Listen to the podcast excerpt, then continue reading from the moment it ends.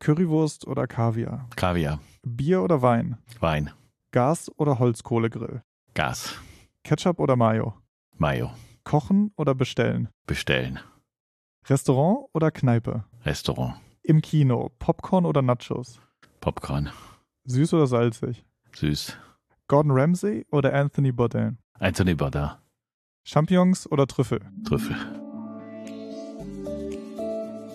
Äh, später bin ich dann über den Teich nach China, nach Japan und nach ähm, Australien und nach Kanada äh, geflogen, um Food Hunting da zu machen. Wir wollen eben, dass das Erlebnis auf dem Teller ein bisschen besser, ein bisschen geiler ist und dafür braucht man Handarbeit und Manufakturprodukte. Bin schon unfassbar oft sonntags morgens mit dem Bademantel in die Firma gefahren, weil ich vergessen habe, Trüffel mitzunehmen. Herzlich willkommen zu Reingehört, Ihrem Wirtschaftspodcast für den mittleren Niederrhein. Mein Name ist Marvin Müller und ich sitze vor dem Mikrofon mit Ralf Boos, Lebensmittelhändler aus Meerbusch. Eigentlich wollte ich ein traditionelles Podcast-Intro sprechen und ein bisschen erzählen, dass du mit deinem Lebensmittelhandel schon mehr als 200 Mitarbeiter hast und auch täglich über 1000 Aufträge aus einem riesengroßen Produktportfolio verschickst. Also über 16.000 Artikel hast du eben gesagt, führt dir. Das ist etwas, was ich eigentlich sagen wollte. Jetzt sitze ich zum ersten Mal in äh, meiner Laufbahn als Podcast-Moderator und Produzent an einem vollgedeckten Tisch und habe sogar ein sehr leckeres Getränk bekommen. Und vielleicht magst du mal ganz kurz ein bisschen erzählen, um unseren Hörerinnen und Hörern mal ein bisschen Appetit zu machen, was hier eigentlich gerade so vor uns steht. Äh, erstmal herzlich willkommen äh, im Podcast-Studio von Bosfood. Ja, wir sitzen hier wirklich an einem Tisch, der gedeckt ist mit kleinen Leckereien. Wir sind ja nur zu zweit, also ich brauchte jetzt nicht, nicht großartig anzustrengen. Und wir haben äh, ein bisschen Fingerfood gemacht, also Pasteten mit, mit äh, Champagnersoße. Ja, das sind übrigens vegetarische kleine Fleischbällchen mit angerösteten Zwiebeln, äh, Salami, Oliven und hier vorne, das ist so ein äh, äh, Focaccia mit Spinat und äh, alten Parmesankäse überbacken, ein bisschen Gurkensalat und äh, Artischockenherzen. Mhm. Also äh, nur Fingerfood, das auch nicht knistert und knuspert, wenn man reinbeißt. Weil Was beim, aber wirklich toll aussieht. Was beim Podcast immer sehr unangenehm ist, wenn man in so ein trockenes Brötchen reinbeißt. Und genau. Das, das sagt Silent Food übrigens dazu. Das ist für, okay. für ähm, wenn man, auch wenn man Konferenzen hat und mit während der Konferenz gleichzeitig was zu essen kriegt, nimmt man immer Sachen, die nicht knuspern, wenn man reinbeißt. Mhm. Du hast 1990 gegründet und hast mit deinem Cousin zusammen äh, Ralf Bokowski Bosfood gegründet.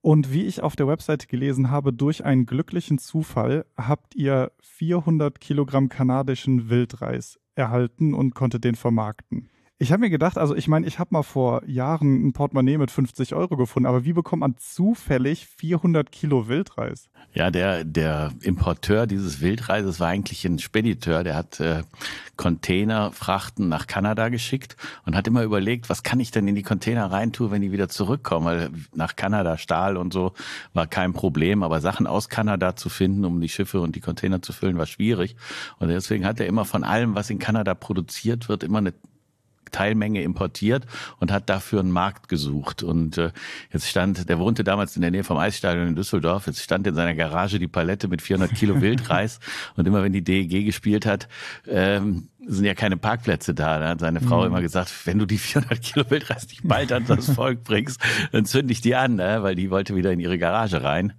Und äh, der wusste, dass ich aus der Gastronomie komme und hat gesagt, Herr Ralf, kennst du nicht jemanden, der 400 Kilo Wildreis brauchen könnte? Und ich habe gesagt, nee, kenne ich nicht, aber ich kann mir auch rumtelefonieren. Ich frage mal meine Bekannten und dann habe ich ein bisschen rumtelefoniert. Und 1990 war Wildreis jetzt nicht so, dass das jeder kannte. Ist ja heute noch nicht so. Also mhm. es ist auch kein Lebensmittel, was jeder braucht, sondern das ist so eine, was ist so eine Prise Exotik in einem Reisgericht, mhm. aber mehr ist es nicht. Und ähm, deswegen waren die Mengen auch ähm, pro Kunde überschaubar. Aber trotzdem waren es viele Kunden, die gesagt haben, oh, das ist ja interessant, das probiere ich mal aus und, und äh, was ist denn der Unterschied zwischen amerikanischem und kanadischem Wildreis? Und da konnten wir immer eine schöne Geschichte erzählen und, äh, und als wir keinen Wildreis mehr hatten, haben wir dann gesagt, okay, nächste Palette und haben dann nochmal mhm. eine Tonne nachbestellt und äh, als wir die Kunden dann nachtelefoniert haben und gesagt haben, ob sie zufrieden sind, haben die gesagt, ja, äh, keine Ahnung, das liegt noch immer genau so hier, wie es angekommen ist. Ich habe es da noch nicht mal ausgepackt mhm. äh, in den letzten vier Wochen. Aber äh, sagt mal, liebe Jungs, habt ihr nicht was anderes als ausgerechnet nur Wildreis? Mhm. Und dann haben wir gesagt, nee, im Augenblick nicht, aber wir kümmern uns drum. Ja, das ist so ein bisschen auch die Überleitung zu meiner nächsten Frage eigentlich. Also ihr habt dann mit einem Produkt wirklich angefangen? Ja, wir waren sehr, sehr treu und haben dann gesagt, okay, Wildreis, was passt dazu? Und damals, heute kennt es jeder, aber damals wusste kein Mensch, was Basmati-Reis ist. Und dann äh, haben wir angefangen, in Indien Basmati-Reis zu kaufen und in der Po-Ebene von Italien Risotto-Reis und in der Camargue den roten Reis und in Vietnam den grünen Reis. Und wir fühlten uns eine ganze Weile lang so als Reishändler ganz wohl und äh, haben an die Gastronomie in Deutschland mhm. halt exotische neue Reissorten verkauft. Und ähm, irgendwann kam dann zufällig auch mal ein bisschen Linsengemüse dazu, also hier diese kleinen Le Puy-Linsen aus mhm. Frankreich. Und wenn die Kunden nach irgendwas gefragt haben und dann haben wir immer gesagt, das haben wir nicht, aber wir kümmern uns drum. Und so kam eins zum anderen. Dann kam irgendwann ein bisschen Safran dazu, ein bisschen andere Gewürze und dann irgendwann auch nach ein paar Monaten schon äh, der erste, der nach Trüffel gefragt hat. Und da hat sich dann diese ganze Geschichte in eine etwas andere Richtung mhm. auf einmal bewegt. Dann ging es nicht mehr nur um Reis und Linsen, sondern dann ging es eigentlich mehr in Richtung Feinkost rein. Ne? Aber wenn du schon sagst, Reissorten, die ihr verkauft habt, die man in Deutschland noch nicht so sehr kannte und die noch relativ unbekannt waren, woher kam denn dann euer Wissen? Hattet ihr Hilfe? Also jemand, der euch gesagt hat, hey, es gibt auch anderen Reis in Vietnam, es gibt auch anderen Reis in Indien. Kanntest du die Sachen vorher? Ganz ehrlich gesagt gab es damals äh, ich glaube noch nicht mal einen ordentlichen Computer, geschweige denn Internet. Also wir ja, hatten keine Möglichkeit, mal eben nachzuschlagen, äh, was es so gibt, mhm. außer in die Bibliothek zu gehen. Und in Düsseldorf auf der Blücherstraße war die Bibliothek, in der ich als Kind schon gegangen bin. Und da bin ich dann äh, reingegangen und habe in der Fachbuchabteilung nach Bücher über Reis oder über Hülsenfrüchte oder sowas nachgelesen und äh, da kriegt man ganz schöne Inspirationen, weil man da auch eine, eine andere Herangehensweise hat als vielleicht im Internet. Ne, Im Internet googelt man dann und dann hat man 50 Einträge und dann guckt man, was eventuell am besten passt. Wir haben damals halt ein Buch gelesen und kriegten dann mit dem mit dem mit der Artikelbeschreibung auch gleich eine schöne Geschichte erzählt und äh, die hat uns auch hinterher beim Verkauf geholfen. Also der der Basmati Reis zum Beispiel der hieß damals der Hochzeitsreis des Maharajas. Und in dem Buch, was ich gelesen habe, mhm. ging es halt darum, dass das äh, ein vom Quellwasser des Himalayas bewässertes Reiskorn ist, was äh, besonders viel Aroma und besonders schöne Optik hat, weil die sehr schmal und lang sind und so. Und da habe ich gesagt, boah, das hört sich gut an, das brauche ich. Ne? Und jetzt gibt's auch kein Internet, wo man sagt, wo kann man Basmati kaufen, sondern dann geht's wieder, äh, es gab damals Bücher, die hießen Wer liefert was? Das waren so Sammelkompanien, die wurden monatlich erneuert, musste man immer was dazu vorheften. Und da habe ich geguckt bei Reis und da gab's was wie Müllers Mühle, Rigmars Reismühle und Reisfit oder irgendwas, also mhm. also diese riesen Unternehmen. Und dann habe ich da angerufen und habe gesagt, schönen guten Tag, mein Name ist Ralf Boos, ich bin auf der Suche nach Basmati-Reis. Und dann habe ich gesagt, was, was soll das denn sein? Basmati habe ich noch nie gehört. Ja. Ne? Und irgendwann bin ich dann bei Rigmars Reismühle in den Bremen, was auch ein Containerschiff-Importeur ist, also einer der großen mhm. Und dann habe ich zufällig einen Telefon und sagt, der ist ja lustig. Mich hat vor ein paar Wochen einer aus Frankreich angerufen und gefragt, ob ich Basmati-Reis suche. Äh, und der hat uns dann verknüpft und äh, dann habe ich einen Lieferanten in Frankreich für Basmati-Reis gefunden. Und ähm, das lief sehr, sehr gut, muss man ganz ehrlich sagen. Also die Leute waren auch bereit für Reis. Also damals gab es ja nur dieses Kochbeutelreis mhm. oder Langkornreis, was viel mehr Reis gab es gar nicht. Also weißen Partnerreis, also so Sättigungsbeilage, mhm. aromatische Reissorten äh, gab es noch nicht, so wie heute Jasmin oder, oder sowas. Und die waren eigentlich bereit dafür und haben gesagt, äh, keine schlechte Idee, mhm. könnte man mal ausprobieren. Ähm, und dann haben wir auch schon die zweite Lieferung, erst haben wir noch in Frankreich gekauft und die zweite haben wir dann schon in Indien gekauft. Haben wir also mit dem internationalen Wer liefert was in mhm. Indien eine Preisfirma gefunden. Warst du denn schon mal vor Ort? In Indien war ich noch nicht. Nee. Oder, oder für andere Lebensmittel? Also bist ja. du mal, hast du dich mal auf die Suche gemacht? Man kennt das ja aus ja. manchen Fernsehsendungen. Ne, genau, ne, ich, ich habe hab als Food Hunter äh, okay. viele Jahre gearbeitet. Ich habe allerdings, muss man sagen, erstmal größtenteils äh, die ersten Jahre in Europa, also Frankreich, Italien und Spanien mhm. und sowas. Das waren unsere Hauptlieferquellen. Äh, äh, später bin ich dann über den Teich nach China, nach Japan und nach ähm, Australien und nach Kanada äh, geflogen, um Foodhunting da zu machen.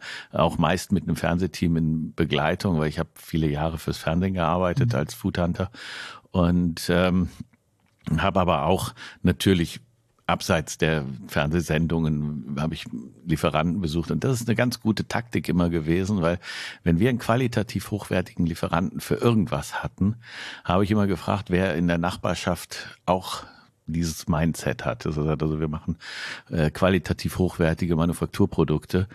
Äh, das war immer unser Ding. Mhm. Also, dass wir gesagt haben, wir wollen keine Industrieprodukte verkaufen, äh, das, dafür sind die Supermärkte da, sondern wir wollen eben, dass das Erlebnis auf dem Teller ein bisschen besser, ein bisschen geiler ist und dafür braucht man Handarbeit und Manufakturprodukte. Und diese Typen, die eh schon geile Sachen produziert haben, die hatten auch in ihrem Bekanntenkreis immer Typen, die geile Sachen mhm. produziert haben. Und so bin ich so nach und nach, ähm, ich hatte dann immer den Türöffner, ne? Das ist, mhm. der Trüffelmann hat mich geschickt. ne, so. genau. äh, und ähm, bezeichnen uns eigentlich immer, obwohl wir nicht, äh, nicht in Norddeutschland sind, wir bezeichnen uns immer als hanseatische Kaufleute, weil wir ähm, äh, der kompletten Geschäftsführung sind wir Gastronomen und Kaufleute, mhm. aber keine äh, Strategi Strategen. Wir haben also kein strategisches Denken, sondern wir haben sehr kaufmännisches Denken und die ähm, äh, beste Strategie eines Kaufmanns ist Vertrauen. Also in dem Moment, wo man jemandem vertraut, äh, kann man sich A darauf verlassen, dass man auch in schwierigen Zeiten gut bedient wird und B, dass man auch, was Preise angeht und was Lieferfähigkeit angeht, dass man immer gut behandelt wird. Und das Gegenstück ist eben, dass man nicht nur nimmt, sondern auch gibt. Das heißt also, viele der Lieferanten, die ich 1990, 91, 92 eingelistet habe, sind immer noch meine Lieferanten. Äh, obwohl ich natürlich mittlerweile sehr, sehr viel mehr Erfahrung habe und oft auch den Weg gegangen bin, dass ich meine Lieferanten gelenkt habe, dass ich gesagt habe, es gibt woanders bessere Produkte und ich weiß auch, warum die besser sind und ich würde gerne haben, dass deine Produkte so gut sind wie seine, mhm. aber dann musst du folgende Schritte gehen und äh, das äh, mache ich auch heute noch, also dass ich also wenn ich einen guten Lieferanten habe und ich merke, da klemmt irgendwo, mhm. dass ich dann versuche, meine meine Expertise zu geben, um das zu mhm. verbessern, mhm. anstatt zu sagen, weißt du was, dann behalt deinen Scheiß doch, ich kaufe das woanders. Äh, Mache ich nicht. Ich, mhm. ich wechsle auch nicht für 50 Cent meinen Lieferanten, wenn jetzt einer kommt und sagt, ha, ich habe auch, keine Ahnung, persischen Safran und der ist aber 50 Cent billiger pro Dose. Dann sage ich, ja, ist schön. Ne? Ja, ja, klar. dann guck, was denn los wird. Aber mhm. ich, ich, ich bin nicht so eine Hure, die dann sagt, mhm. okay, für, für Geld äh, äh wechsle ich, sondern ja ich äh, trainiere das auch mhm. bei uns im Einkauf, dass also eine Lieferantentreue äh, im Endeffekt wahnsinnig wichtig und wahnsinnig profitabel ist. Ist denn ähm, dieses Vertrauen, was du angesprochen hast, auch etwas, wovon ihr profitiert habt jetzt in jüngster Zeit? Ich meine, wir hatten gerade eine Corona-Lockdown, wir hatten die Pandemiezeit, was wahrscheinlich auch für euch sehr schwierig war. Und obwohl Onlinehandel, Internethandel insgesamt boomt, habt ihr natürlich erstens eine globale Lieferkette, das heißt wahrscheinlich nochmal ganz andere Schwierigkeiten als andere Händler in Deutschland, aber dann natürlich eben, ihr arbeitet ja auch mit Gastronomen zusammen, mit Hotels, mit Fluglinien und so weiter. War dein Vertrauen wichtig? Hat euch das geholfen? Äh, teils, teils. Also wir hatten natürlich dadurch, dass uns einfach 90 oder 95 Prozent unserer Kundschaft zugemacht wurde, hatten wir noch fünf Prozent, das sind die Endverbraucher, also wir machen 95 Prozent B2B, also mit anderen äh, Firmengeschäfte und nur fünf Prozent mit Endverbrauchern. Ähm, und man hat uns 95 Prozent zugemacht. Äh, da konnten wir natürlich nicht sagen, okay, wir machen jetzt aus den 5 Prozent 100 Prozent. Das klappt nicht. Mhm. Äh, aber wir konnten sehr schnell ähm, Anteile im Endverbraucherbereich gewinnen. Also wir hatten teilweise Monate, wo wir 50 Prozent Endverbraucherumsatz hatten und das sind eine Verzehnfachung des äh, Originalumsatzes. Äh, wo wir es aber gemerkt haben, dass das Vertrauen in uns äh, gegeben ist, war von Personalseite her so, dass wir wir haben niemanden entlassen und wir haben auch so gut wie niemanden in Kurzarbeit geschickt und wir haben auch wenn wir mal jemanden in Kurzarbeit geschickt haben, aber wirklich keine Arbeit für den hatten, mhm. dann haben wir das Gehalt auf 100 Prozent aufgestockt und waren deswegen immer eher eh sowieso personell gut bestückt in der Zeit.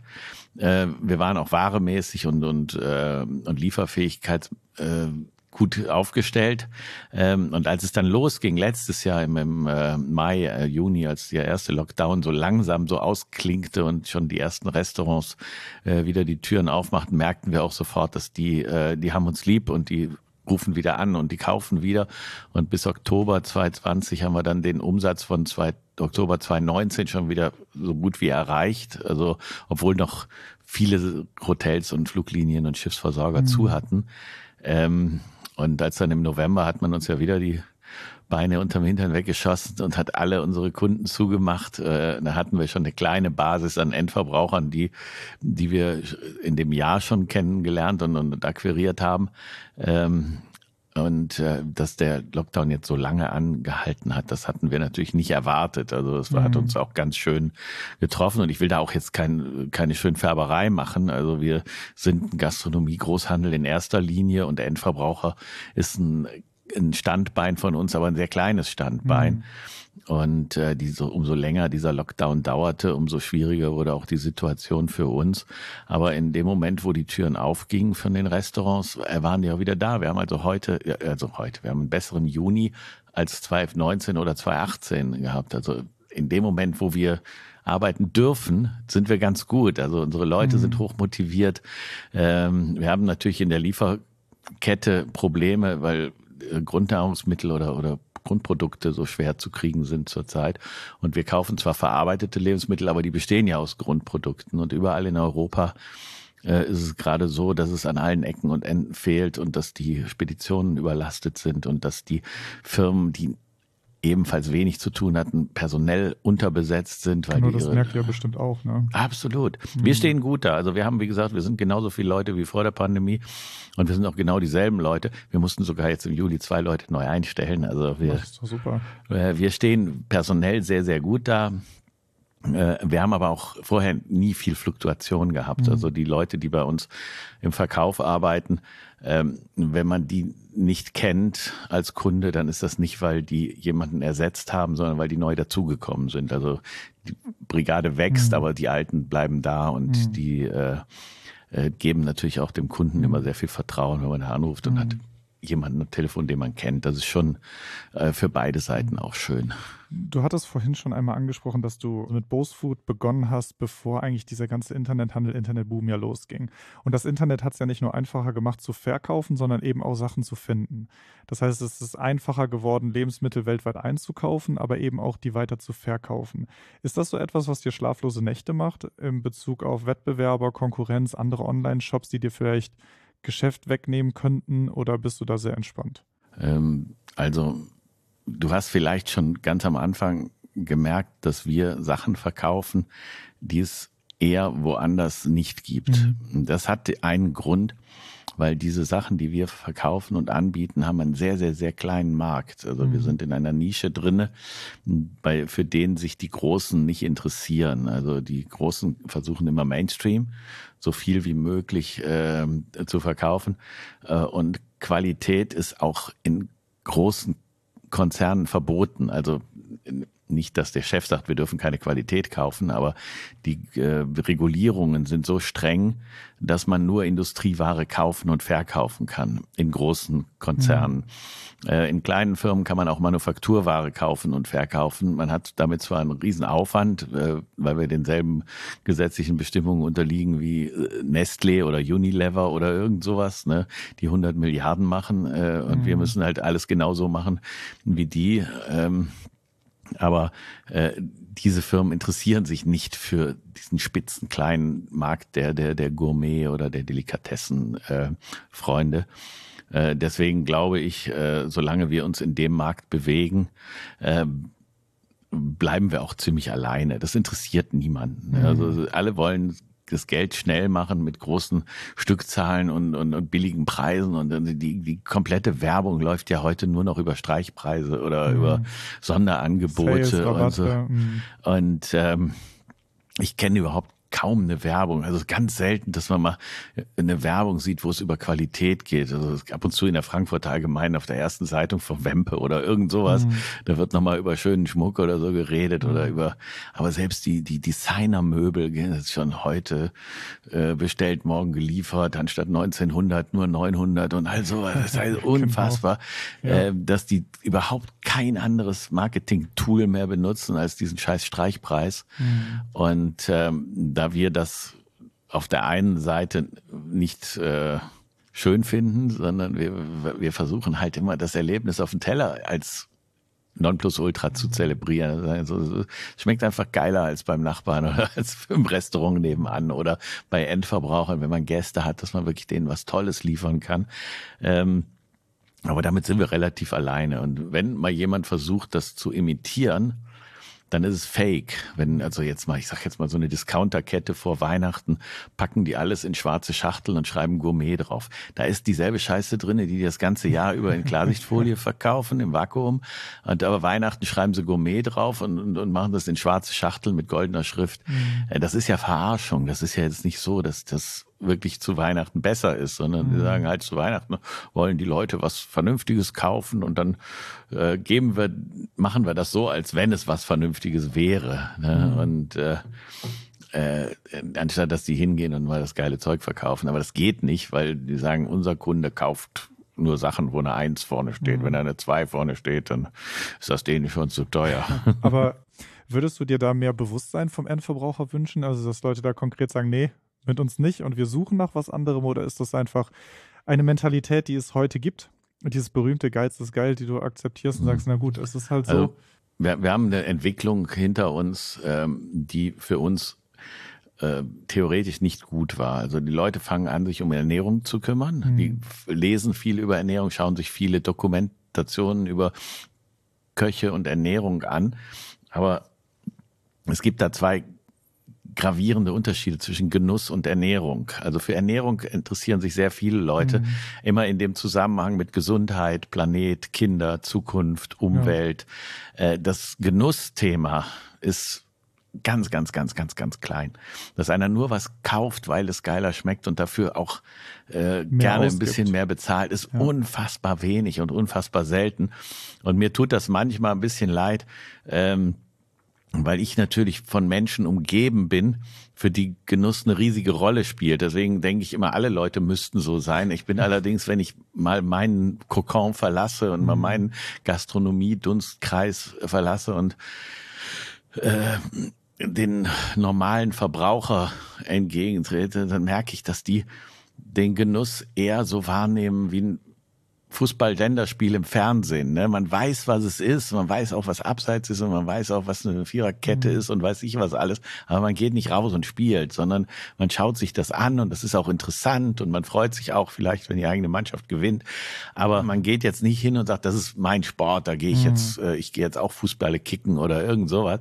Und beim, wenn die im Fernsehen sich solche Reportagen über, über tolle Lebensmittel oder auch Kochshows oder sowas angucken, haben die schon dezidiertes theoretisches Wissen, aber es ist eben so ein Anspruch wie an so ein Fußballspiel. Man will es gar nicht eigentlich mhm. essen, sondern man will es nur wissen und gucken und man findet das schön und es mhm. ist äh, abenteuerlich, wie es brutzelt und in der Pfanne brennt und wie schön das aussieht, wenn man es durchschneidet. Aber das ist eine andere Welt. Und ob ich das jetzt ändern will oder nicht, kann ich gar nicht genau sagen, weil ich sag mal, in dem Moment, wo das ein Trend wird, dass die Leute sich für gute Lebensmittel ent entscheiden oder danach suchen, äh, in dem Moment gibt's mich nicht mehr. In dem Moment werden die Großen wach und sagen, ah, ein neuer Trend. Die Leute wollen gute Lebensmittel, leckere Lebensmittel, Manufakturware. Da müssen wir mal eben die, die Spielregeln ändern. Und zwar so, dass nur noch große Firmen Manufakturware kaufen. Die haben es ja auch mit Industrieware ja. so hingekriegt. Ja, ja. Und die ändern dann die Spielregeln so, dass wir auf jeden Fall raus sind. Deswegen ist mir, mhm. also rein theoretisch mag ich die Situation so, wie sie ist, ganz gerne. Mhm. Es gibt ja auch so ein paar Trends, wo ich mir vorstellen könnte, dass sich etwas ändert, aber man läuft halt ein bisschen das Problem, was du auch gerade geschildert hast. Also wir hatten vor einigen Jahren mal die Molekularküche, was halt ziemlich hochgekocht ist, sag ich mal.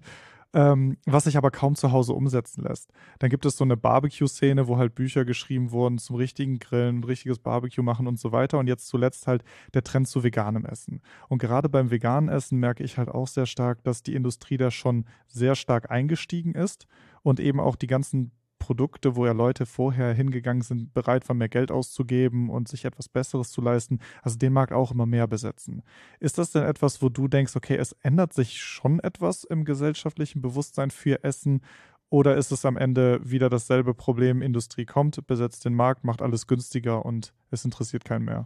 Ja, also wir, wir gehen jetzt das mal Punkt für Punkt durch. Ne? Wenn wir jetzt sagen, molekulare Küche, das war, ich denke mal so 2004 mhm. fing das an, dass äh, Ferran Adria außerhalb seines Landes berühmt wurde und dass plötzlich Effekte auf dem Teller als molekulare Küche beschrieben wurden. Also die molekulare Küche ist was ganz anderes als Effekte. Ne? Nur die Effekte ist das, was bekannt wurde. Man wurde, ja. also wenn es irgendwie aus der Nase qualmt oder irgend Wie 3D-Film. Äh, ja, also es ist äh, genau, es ist ein Effekt ja. der molekularen Küche, aber die molekulare Küche ist tatsächlich ähm, nicht so einfach, weil man eben sehr genau arbeiten muss, ähnlich wie in der Patisserie. Also man arbeitet mit sehr genauen ähm, Grammzahlen oder Temperatur und, und, und deswegen ist die molekulare Küche der Gastronomie quasi vorbehalten, weil das Profis sind. Und es gibt ein paar äh, Hobbyköche, die auch molekular zu Hause kochen. Aber das Wort molekular darf man nicht benutzen. Man darf in der Gastronomie nie das Wort molekular benutzen, weil alle eben an irgendeinen schwachsinnigen Effekt denken und gar nicht an die wirkliche molekulare Küche, mhm. die viele Namen hatte, aber keiner hat sich durchgesetzt, also Avantgarde-Küche oder irgend mhm. sowas. Mhm. Was sich allerdings durchgesetzt hat, ist die Küchenrichtung. Also in, ich denke mal, 95 Prozent aller professionellen Küchen die ambitioniert kochen, wird molekular gekocht, aber keiner sagt das. Ne? Mhm. Also die äh, Texturen, die man da kriegt, die kommen nicht vom Gott, sondern die werden in der Küche gebaut mhm. und auch die, die, die, die, wo man sagt, boah, ist das geil, wieso kriege ich das zu Hause nicht hin? Ne? Ja, das ist, mhm. äh, weil das eben Profis sind, die molekulare Kochtechniken ja. drauf haben und du nicht. Ne? Mhm. Äh, so einfach ist das. Äh, und die molekulare Küche war bestimmt der größte Game Changer der letzten 40, 50 Jahre. Also nach der Nouvelle Cuisine kam als nächster Game Changer die molekulare Küche. Die wird auch nie wieder verschwinden. Und die wird auch äh, die jungen Köche, die jetzt 20 sind oder 25 sind oder an Kochwettbewerben teilnehmen, die können auch nicht mehr ohne molekulare Texturgeber mhm. und molekulare Techniken arbeiten. Das ist völlig vorbei. Und äh, Jetzt kann man den, der nächste Punkt, das war eben diese vegane Küche. Äh, was da passiert gerade ist ja, es ist ja wirklich es ist der blanke Hohn, dass man auf einmal auf Brot draufschreibt vegan oder auf Mineralwasser oder auf Capri-Sonne, da steht plötzlich vegan drauf. Äh, das so sowas tut mir weh. Also sowas tut mir weh, wenn so wie kann man die Leute so verarschen? Natürlich ist mhm. Orangensaft vegan, natürlich ist Brot vegan oder irgend sowas, ne?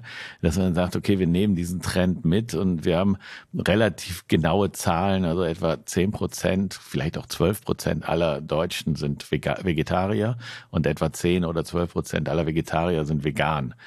Äh, das sind Unmengen, das sind über eine Million Menschen. Egal welche Statistik man nimmt, wenn man die Veganer-Statistik nimmt, sind es sogar zweieinhalb Millionen, aber in, äh, mhm. in Wirklichkeit sind es etwa eins bis 1,2 Millionen Veganer, die ähm, aktiv diesen Lebensstil äh, gewählt haben.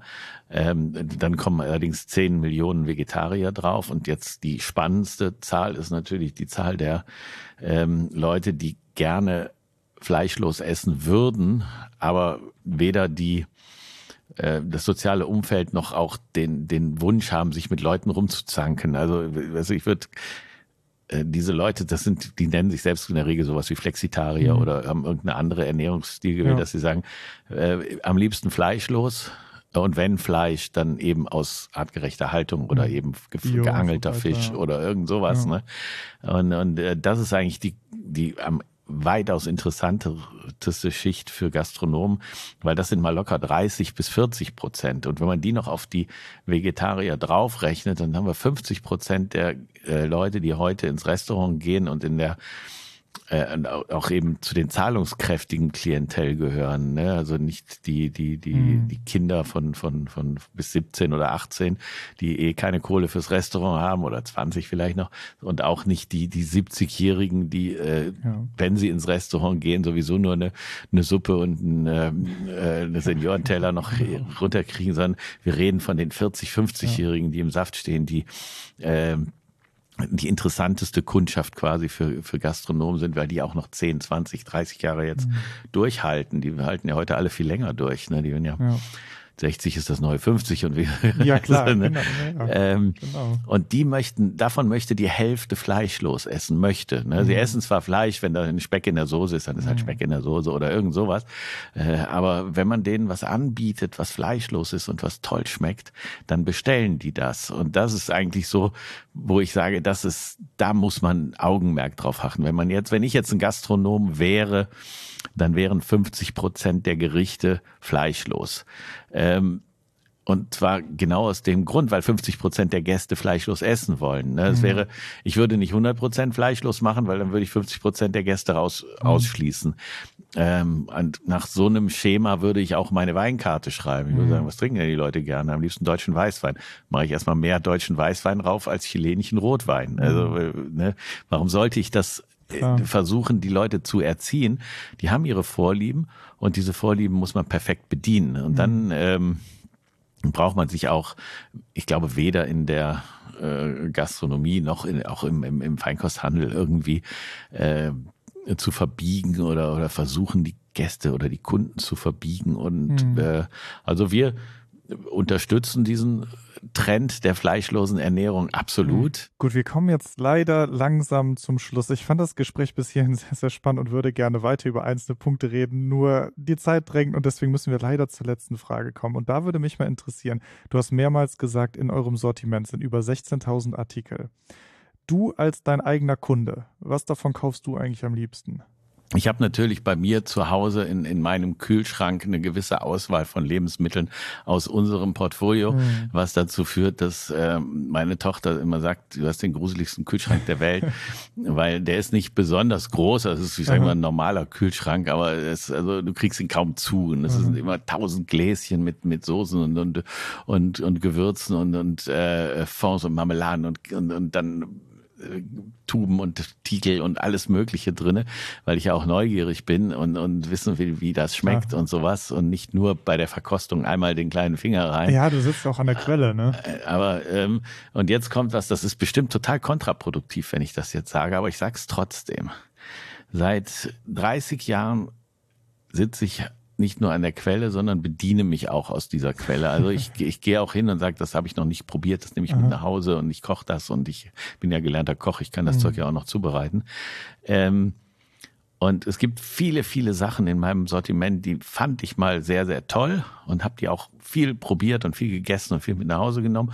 Und dann irgendwann hat das für mich den Reiz verloren. Ne, ich finde nicht, dass ich die nicht mehr mag, aber ich habe die nicht mehr mitgenommen. Mhm. Und seit 30 Jahren, und ich schwöre das beim Augenlicht meiner Kinder, es gibt kaum eine Woche, wo ich nicht frische Trüffel mit nach Hause nehme. Und jetzt kommt mein Ding. Also ich esse Trüffel relativ auf alles. Also ich esse es nicht auf alles immer, aber ich, ich mache das total gern, dass ich ein bisschen Trüffel über mein Essen hobel. Und ähm, bei meinen drei Kindern, Schwiegerkindern und drei Enkelkindern, also sind jetzt insgesamt acht Kinder mhm. und äh, Schwiegerkinder, habe ich ähm, kein einziges Lebensmittel, was allen schmeckt. Null. 0,00. Mhm. Also äh, es gibt nichts, wo wir sagen, ah, das essen wir alle gerne, ja. außer Trüffel. Und mein Fünfjähriger, also bei dem äh, bei dem Zweijährigen oder bei dem Einjährigen, Wird weiß ich sehen. nicht, äh, dem kann man noch relativ alles in den Mund stecken. Aber der Fünfjährige oder Vierjährige, der ah. Vierjährige, ähm, wenn du den heute fragst, was soll ich denn heute Abend am liebsten, was möchtest du denn, dass ich am liebsten koche, dann bestellt er Nudeln mit Trüffeln. Also der Ach, hat das als Vierjähriger schon gereilt und der Siebenjährige auch. Und meine drei Töchter, also die an einen Tisch zu kriegen mit einem Essen mhm. ist schwierig. Aber wenn ich sage, am Sonntag gibt's Trüffelfrühstück, sind alle da. Also das Ding funktioniert äh, in der ganzen Familie und bei mir auch. Und ich bin schon unfassbar oft sonntags morgens mit dem Bademantel in die Firma gefahren, weil ich vergessen habe, Trüffel mitzunehmen. und äh, entweder habe ich gesagt, es gibt welche, oder ich hatte einfach selber Bock und habe gesagt, ja. oh scheiße, ich habe gar keinen Trüffel mitgenommen. Ich fahre jetzt nochmal eben in die Firma, sieben Kilometer und hol mhm. Trüffel.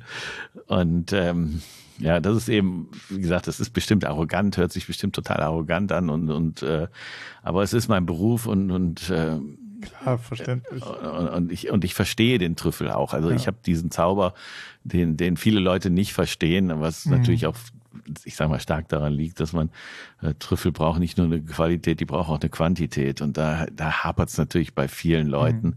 Ähm, äh, dass man, wenn, wenn ich die richtigen Trüffel habe und die richtige Menge, dann haben die schon irrsinnigen Zauber, mhm. die Dinger. Aber äh, wie gesagt, das kann ich mir vorstellen, dass das nicht jedermanns Welt ist. Mhm. Aber so wie du das beschreibst, scheint ja die Nachfolge gesichert. Absolut. Alle meine drei Töchter sind um die 30 und alle drei arbeiten seit mehr als zehn Jahren in meiner Firma. Das heißt also, die nächste Generation steht eigentlich da und wartet, dass ich endlich ins betreute Wohnen einziehe. Aber du lässt dir noch Zeit, oder? Ach, also ähm, ich, ich hatte eben, glaube ich, schon mal gesagt, dass, dass ich ein Steckenpferd, das ist also mein mhm. Journalismus, meine Schreib Schreibtätigkeiten. Und ich versuche natürlich nicht äh, in den Ruhestand zu gehen und mich auf einer äh, Hängematte oder irgendwas auszuruhen. Mhm. Aber ich, ich würde schon gerne nochmal einen neuen Abschnitt in meinem Leben beginnen. Und der hat dann sicherlich sehr viel mit Journalismus und Schreiben zu tun und weniger mit Handel und Einkauf und Verkauf. Und äh, das Tagesgeschäft, wie gesagt, das beherrschen meine Kinder aus dem FF. Super. Das klingt wie ein sehr schönes Schlusswort und ich muss auch sagen, wie ein sehr, sehr schöner Plan. Ich wünsche dir alles Gute dabei, bedanke mich sehr für dieses spannende Interview. Wenn Sie mehr wissen möchten zu den Themen Gründung und Selbstständigkeit, dann lohnt sich ein Blick in unsere Shownotes. Die IHK berät Gründer bei allen Fragen rund um Finanzierung, Geschäftskonzept, Strategie, Marktlage und Rechtsform. Die Experten der IHK stehen auch gestandenen Unternehmerinnen und Unternehmern zur Seite mit Rechtsauskünften, beim Thema Ausbildung, mit Weiterbildungsangeboten, bei Fragen zur Nachfolgeregelung und mit ihrer vertraulichen Krisenberatung, wenn Not am Mann ist. Weitere Informationen finden Sie auf unserer Webseite unter www.mittlerer-niederrhein.ihk.de. Der Link dazu ist in den Show Notes. Mir bleibt nur noch zu sagen, vielen Dank fürs Zuhören, bis zum nächsten Mal und auf Wiederhören.